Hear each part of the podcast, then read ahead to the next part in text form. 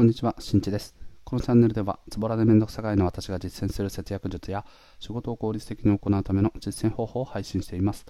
はい、皆様いかがお過ごしでしょうか？ということで、今回はね、前回の続きになりますが、目的を果たすためにやること、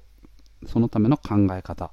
で、今回はね、前回フリーランスについてのお話をしましたが、今回は住宅を購入するまでというお話をしていきたいと思います。前回ね、よりフリーフリーランスという働き方を実現するための話をしたんですけれども、今回のお話と合わせて聞いていただくと、どうやって目的を果たすのかということがより深く理解できると思いますので、ぜひ合わせて聞いてみてください。本題の前にお知らせです。現在僕は文章で具体的な節約術を紹介しています。ラフな節約ブログで検索していただくと、節約することのメリット、そして節約によって得られる効果などを詳しく解説しておりますので、節約に興味のある方、またはもっとお金を増やしたいよって思ってる方はぜひご覧になってみてください。はい。それでは早速本題ですね。目的目的を 目的とかね はい、目的を果たすために考えること、ね、住宅購入編というお話ですね。前回の話からもうすでに結論としてはお話ししましたが何か新しいことをするときにはまずですね自分が不安に思っていることを全て書き出すことこれを一番最初にやってみてください前回フリーランスになるとなった場合の具体的な例で言うとまず仕事をどのようにこう受けていく必要があるのかどこからどのように仕事が受けられるのかまた自分のスキルはどれぐらい市場のニーズがあるのかどうかそして今よりも支出がどれぐらい増えるのかまたは支出が抑えられる点というのはどういったところなのかというのをねあの具体的に僕の不安として挙げていたのでどのように解決したかは前回の話を聞いてみてください。で今回はね住宅を購入しました。ということで、今から5年前ですかね、ちょうど5年ぐらい前、えっと、5年前の4月の27日かな、あ24日ですね、に、えっと、今現在の、と、江ノ島の方ですね、湘南の方に住宅を購入しました。戸建ての住宅を購入しました。僕の実家が団地ということもあって昔から戸建てへの憧れということがあったので購入した時はねもうもうテンション爆上がりでしたね。おしゃーみたいな感じだったんですがちょっとね保育園にこちらの湘南の方のね保育園に入れないということでと従来のね、横浜の方のと 保育園に毎朝通うということで、だいたい5時半ぐらいにいつもね、起きて、と6時半には家を出るという生活をね、約半年ぐらいね 続けてましたが、非常に子供に大変な思いをさせたなというふうに思ってて、妻もね、その話を思い出すと、今でもまだ笑えないと 感じなんですが、はい、まあ、それはさておきですね。はい、住宅を購入する際に、やはりですね、あの購入をしたいと。それはなぜなのかというと、やはり自分の快適な空間でこう幸せに暮らしたいから、すなわち幸せになるための方法として住宅を購入するということをね、僕らは考えてたんですけど、そうなった時に不安に思うこと、いくつかありました。例えば、僕の場合で言うと、あの会社にね、今と違って完全にフル出フル出勤だったので、オフィスに足を運ばないといけないので、都心までのアクセスが悪くなるんじゃないかとか、アクセス、あとはですね、終電の時間とかがと早くなってしまったしまうとと結構業務がねあのかなり大変だったこともあったので仕事の支障をきたすんじゃないかとかですね。であとは支払いに関してはやはりねローン月々のローンっていうのはいくらまでだったら自分たちは生活に支障がないのかどうか。っていうところですね。うん、そういったようにですねじゃあ実現をする際にお金は大丈夫かな？仕事への支障は出ないかな？でそこをさらに掘り下げていって仕事への支障って何？っていうと通勤時間が今よりも長くなって自分の身体的または精神的な疲れが溜まりすぎてしまうんじゃないか。っていうことだったりとかあとは業務がね結構忙しかったので終電がじゃあ早かった場合にとパソコンを、ね、持って帰ることが当時できなかったのでそれでも自分の業務上に支障がないのかどうかといったような感じでちょっと掘り下げていったわけですね。でそこをま分解していくときにやはりね不安になっていること今のように詳しく出していくとじゃあ実際その条件を満たすためにはどういう状態であるべきなのかっていうのを考えていくんですね例えばじゃあ通勤の中で自分がね時間があまりにも長いと心身ともにですねあの疲れてしまうよということであればじゃあ自分にとってその通勤上負担がかからない時間ってどれぐらいなのかね、うん、っていうのを考えていきますで例えばじゃあそれが片道1時間ですっていうことであればとその1時間の中で選べる街ってどういったところなのかっていうのをだんだんだんだんとこう、ね、視野をこうこう、ね、絞って見ていくわけですね。でそうなった時にああなんだかこういう街いいねって思えるところがあるかどうか。でそう思えた場合にはじゃあこの通勤片道1時間という条件の中でも自分たちが気に入りそうなエリア駅街っていうのはなんだかありそう。じゃあここはクリアになったねということになってきます。そして次にはですね住宅ローンですね。月々の住宅ローン。住宅ローンっていうのは怖いことにですね銀行からのこう審査を受けて融資を受けるわけですよね。すなわちこれは借金なわけですよ。で借金をしていくので銀行もかなり慎重になるんですけどやはりですねあのそうとは言ってもですね借金に利子をつけたいっていう気持ちもね銀行側にもあるわけですよ。そうなると自分の収入で賄える金額がその融資できる金額の上限なわけじゃなくて自分が払うのはかなりきついかもしれないけど融資を受ける金額というのは高かったりするんですね。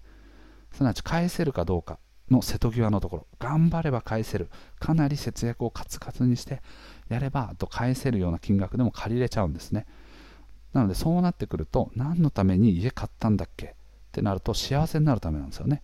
で幸せになるために買ったはずなのに家の住宅ローンに責められすぎてしまってと自分たちの家具とかを買う余裕がないとか食事で何かこう、ね、贅沢をしたりとかどっか旅行に行く金額お金とかも捻出するのはかなり苦しい。なんていうことをに陥った人とかもね実際いるみたいですねなのでここは履き違えないようにじゃあ自分たちの生活の中で家賃っていうのは家賃すなわちま住宅ローンですね月々のっていうのがいくらであれば払えるのかっていうところをクリアにしていく必要があるんですね。で、そうなった時に、やはりですね、しっかりと家計簿をつけていくってことが大事なんですね。じゃあ、ここに例えばね、今、家賃がもしね、7万円ぐらいですよと。うん、これ、あのちなみに僕らがあの結婚してですね、第1子を出産した時に住んでたのが、いや、7万ぐらいだったんですよ。神奈川県のね。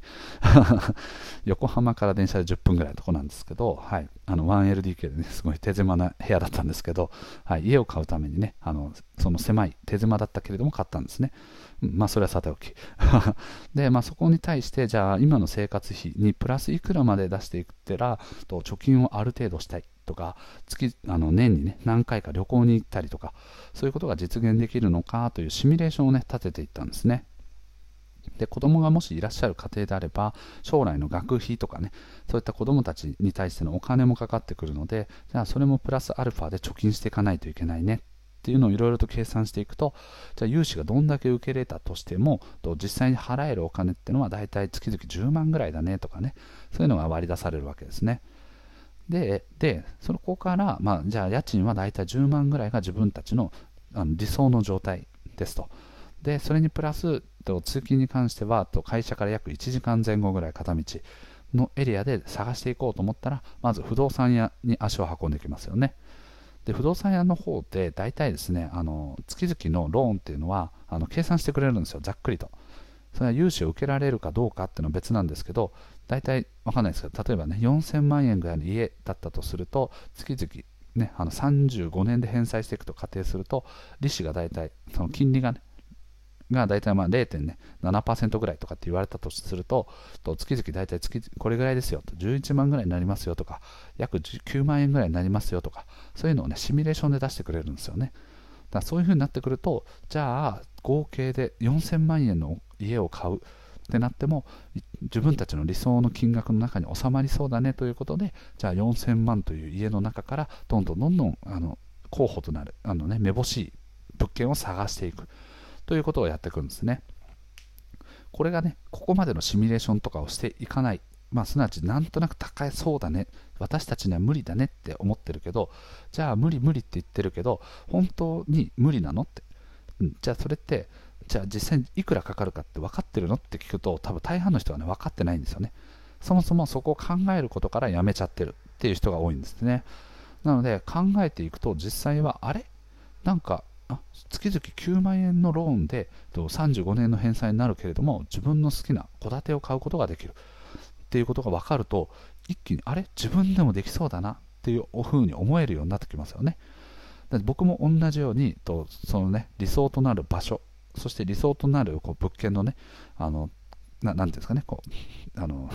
携帯というか あの2階建てでとかね、あの上にリビングがあるよとか、部屋はなんかこう 4LDK がいいなとか、ね、あの部屋の広さはこれぐらいがいいなとか、リビングは何畳ぐらいがいいなとかっていろんなのを考えていくわけですよね。で、縦売りとかね、注文とかっていうのをいろいろと考えていったとしても、さっき言ったようにシミュレーションの中で4000万の中であれば自分の理想の中にかなうと。いうことがもうすでに分かっているのであれば、じゃその中に収まる方法は何どの方法なのかっていうのをいろいろと考えていくわけですね。じゃ注文住宅。でも一応買えるけれども、部屋の広さっていうのは妥協しないとできないよねとか、逆に戸建てで建て売りですね、すでにもうできている家を買うってなった場合は、注文と比べてもだいぶ広い部屋にはなるけれども、やはりこう家の中の、ね、デザインがちょっと応用でき応用は自分でやっていかないといけない、追加費用で。とかね、そういったものがいろいろ分かるので、なんとかこうね、自分たちでもできそうっていう気持ちがだんだん出てくるわけですね。だこれらをやはりクリアにしていくためには圧倒的に必要なのは何かというと、やはり情報なんですね。情報がないからこそ様々なことに不安な思いを描いたりとか、そもそもやる前から諦めてしまう。めんどくさそう、大変そう、私たちにはできない。ということを思っちゃうんですね。だけど、ね、よくこうフットワークすごい軽くて何でもかんでもやっていくっていう人多分周りにいると思うんですよ。すごいこうね、フットワーク軽くて、なんかこうアクティブな人で、なんか、あ、これね、この間気になったからちょっと買ってみたよみたいなとかね、あとりあえずやってみたよ、面白かったよみたいな感じとか、人から勧められた本をすぐに買う人とかね、そういったものいると思うんですけど、そういった人たちはね、まずね、情報収集をね、ちゃんとしてるんですよね。で、情報収集をした上で、あ、これなら自分にもできそうだとか、あ、これならやってみる価値があるな、買ってみる価値があるなっていうのを自分の中でしっかりと噛み砕いてるからこそフットワークが軽いんですね。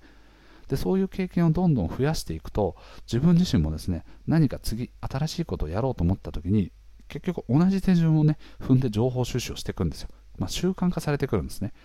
何か不安なことがあったら、じゃあ自分は何でこれに対して不安だと思ってるのか、何に不安だと思っているのか、よし、じゃあこれを書き出して、じゃあこれをクリアにすれば自分はいけるかもしれない。または、これが全部情報収集されたんだけど、やっぱり自分には難しそうだっていう判断もあるけど、とそういうような習慣をつけておくことによって、行くべきところとかね、進むべきところがだんだんだんだん分かってくるし、それによってですね、進む進み方とかが毎回定型化されていくので、考える時間ってのはすごく短くなってくるんですね。こう何でもかんでもルーティンワークもそうなんですけどテンプレートとかねフレームワークって呼ばれているように決められた型っていうのがあってそれに沿っていくとやっぱ作業って早いんですよね。それと同じように何かに挑戦するときに考える方法っていうその手法をですねテンプレート化している人っていうのは実は多くてそのを習慣化していることによって物事の判断がすごく早い。ので何でもかんでも気づいたらやってるっていう人たちがそういう人たちなんですね。なので、この考え方っていうのは、と特にね、家を買う人とか、フリーランスになりたいよって思ってる方だけじゃなくて、それ以外にもね、仕事の中のより具体的なタスクの中でも、と自分自身がね、こう進めるのがちょっと不安だな、自分にはできるかな、どうかな、なんかすごく不安だなって思っていることって多分あると思うんですよ。それも同じように、何に対して自分は不安だと思ってるのか。自分がね、こうお客さんと交渉していく際にうまく交渉できないんじゃないか。じゃあそこは誰かに手助けしてもらうことを事前に打診しておくとかっていう方法で解決できるわけですね。全部任されてるって思うけど、もう正直に不安だと。だから、ここに関してだけは誰か助けてくださいっていうのを事前に伝えておくっていう方法を取ると、その問題っていうのは解決するわけですね。そうするとチャレンジしていくための、ね、不安要素が1個消えるわけですね。うん、そういったように自分が不安になっていること、とりあえずブワーって書き出していくんですね。で、1個ずつそれの必要な情報を集めていくということをやっていくとかなりフットワーク軽くこんな僕みたいな、腰が重い人間でもサクサクサクサク物事を考えていけるようになってくるのでぜひ実践してみてください。はいということでね、今回のお話以上ですね。まあ、今回はね、パート2ということで、フリーランスになる方法、あとは住宅を購入する方法、時の考え方についてお話ししましたが、最後の方でお伝えしたように、この考え方はいろんなところで通ずるものになってきます。